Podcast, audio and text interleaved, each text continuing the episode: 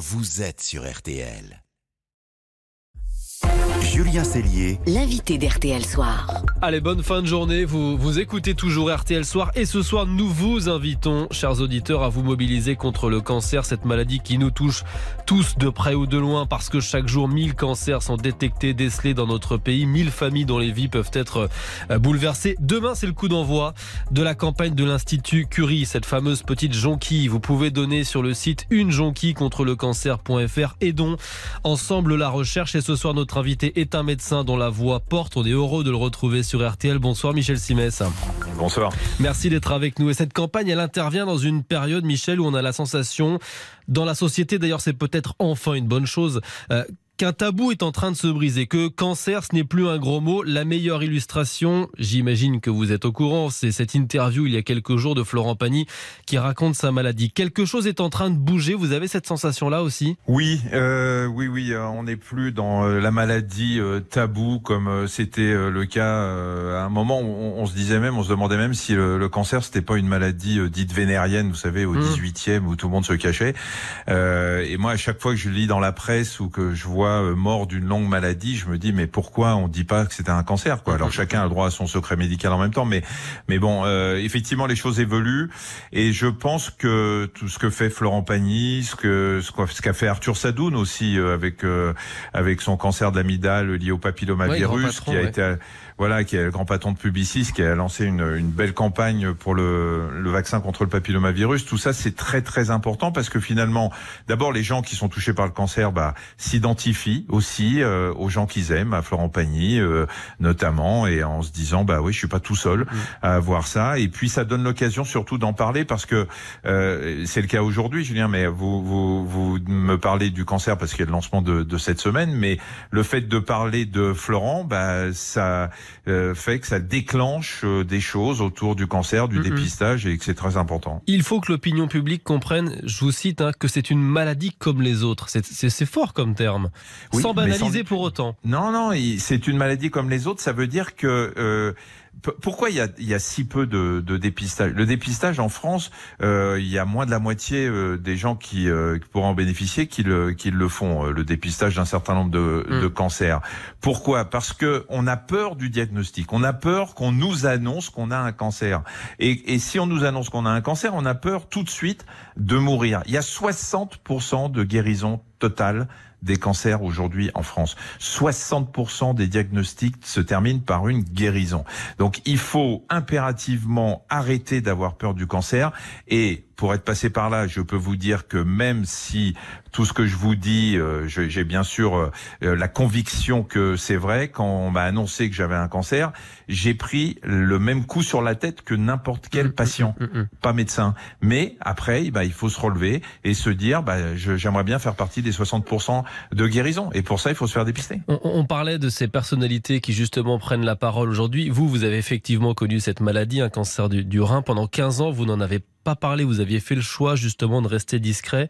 Euh, pourquoi? Parce que vous, aviez besoin de le digérer à l'époque vous-même? Oui, alors d'abord j'avais besoin de le digérer, puis en plus moi j'avais une j'ai une situation un peu compliquée parce que j'étais à l'époque, euh, enfin j'ai arrêté d'exercer il y a un an, mais mm. je voyais des patients à l'hôpital ouais. et que je ne voulais pas qu'à chaque fois que j'annonçais un cancer à un patient, ils me disent euh, ah bah vous savez ce que c'est docteur. Mm -hmm. Donc euh, voilà, j'ai eu besoin de ça, j'ai attendu un petit peu et puis vous savez il y a toujours ce côté euh, des gens qui disent ah bah oui mais il va parler de son cancer parce qu'il veut faire parler de lui. Quand on est une personnalité ou qu'on est connu du public c'est un peu euh, le revers de la médaille. Mmh. On prend un risque. Et moi, j'ai voulu en parler parce que je pensais que ça pouvait déclencher, ce qui a été le cas, un certain nombre de débats autour du dépistage nécessaire. Dépistage que moi j'ai moi j'ai eu un, un, cancer dépisté euh, par hasard, mais euh, le après un accident de ski, un scanner, après un accident de ski. Ouais. Oui, mais mais le dépiste, le, le, le hasard et la chance, on peut la provoquer aujourd'hui. On peut la provoquer par grâce à la médecine. Il y a, il y a quatre grands dépistages précoces sein, prostate, mm. col de l'utérus, côlon. On n'a pas besoin d'être scanné, euh, on va dire tous non. les ans. C'est assez simple et vous l'avez dit, les chiffres sont assez catastrophiques. C'est ce qui vous a poussé à parler de votre expérience, de la maladie que vous aviez eue. Euh, les chiffres, je les redonne. Hein. Moins d'une femme sur deux fait une mammographie. Le cancer de la prostate, c'est pire. Entre 20 et 35% seulement de dépistage chez les les quinquagénaires. Est-ce que vous pouvez expliquer à nos auditeurs en quoi être dépisté rapidement permet d'augmenter les, les, chances de survie Écoutez, c'est mathématique. Quand euh, vous avez, même si on n'a pas fait médecine, on peut le comprendre. Euh, je vais vous, tiens, je vais vous donner mon cas et vous allez comprendre. Ma tumeur faisait 3 cm et demi quand on l'a dépistée. Hmm. On m'a enlevé la tumeur, on m'a enlevé la partie du rein touchée et j'étais guéri. J'ai même pas eu de radiothérapie, j'ai pas eu de chimiothérapie.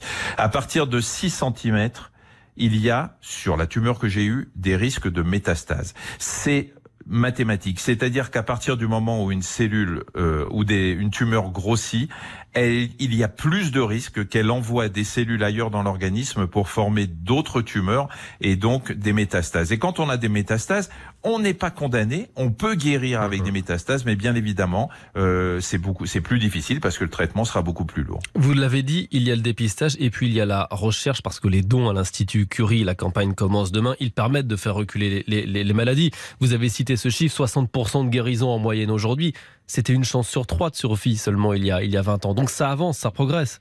Je vais même vous donner un autre exemple. Quand j'ai commencé mes études de médecine, euh, le cancer du testicule, quand vous aviez un cancer du testicule, vous aviez 90% de risque de mourir mmh. très vite. Aujourd'hui, c'est de la guérison quasiment à 100%. Pourquoi? Parce que les d'abord on, diagnostique mieux. Dès qu'il y a une boule dans un testicule euh, la personne euh, va, va consulter bien qu'il n'y ait plus les trois jours qui était euh, le plus grand pourvoyeur de tumeurs testiculaires parce qu'il y avait une palpation à mmh, l'époque. mmh, mmh. et, et voilà. Et ensuite les progrès de la médecine et ceux dont vous parlez et qui nécessitent des moyens ont permis de faire passer 90% de morts à 0% pratiquement aujourd'hui. Juste pour terminer, Michel Simès, je voudrais votre réaction parce qu'on voit depuis quelques jours une, figure des antivax invitée sur certains plateaux, très présente sur les réseaux sociaux, dont les livres sont en train de se vendre en ce moment. Alexandra Henrion-Claude, c'est une ancienne chercheuse à l'INSERM. Elle a écrit un livre pour expliquer que les vaccins contre le Covid provoquaient des cancers. Est-ce que cette parole, que certains qualifient de complotiste, en tant que médecin, elle vous inquiète, elle vous agace?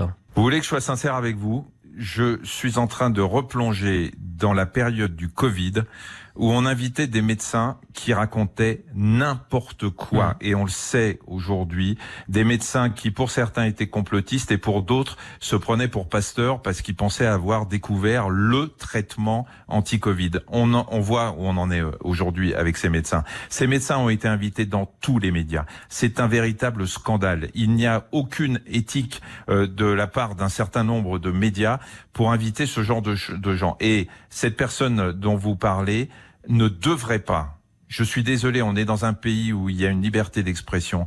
Il faut arrêter de donner la parole aux anti-vax. Il faut arrêter, ils, arrivent à influencer des gens qui sont influençables, qui ne savent plus où ils en sont.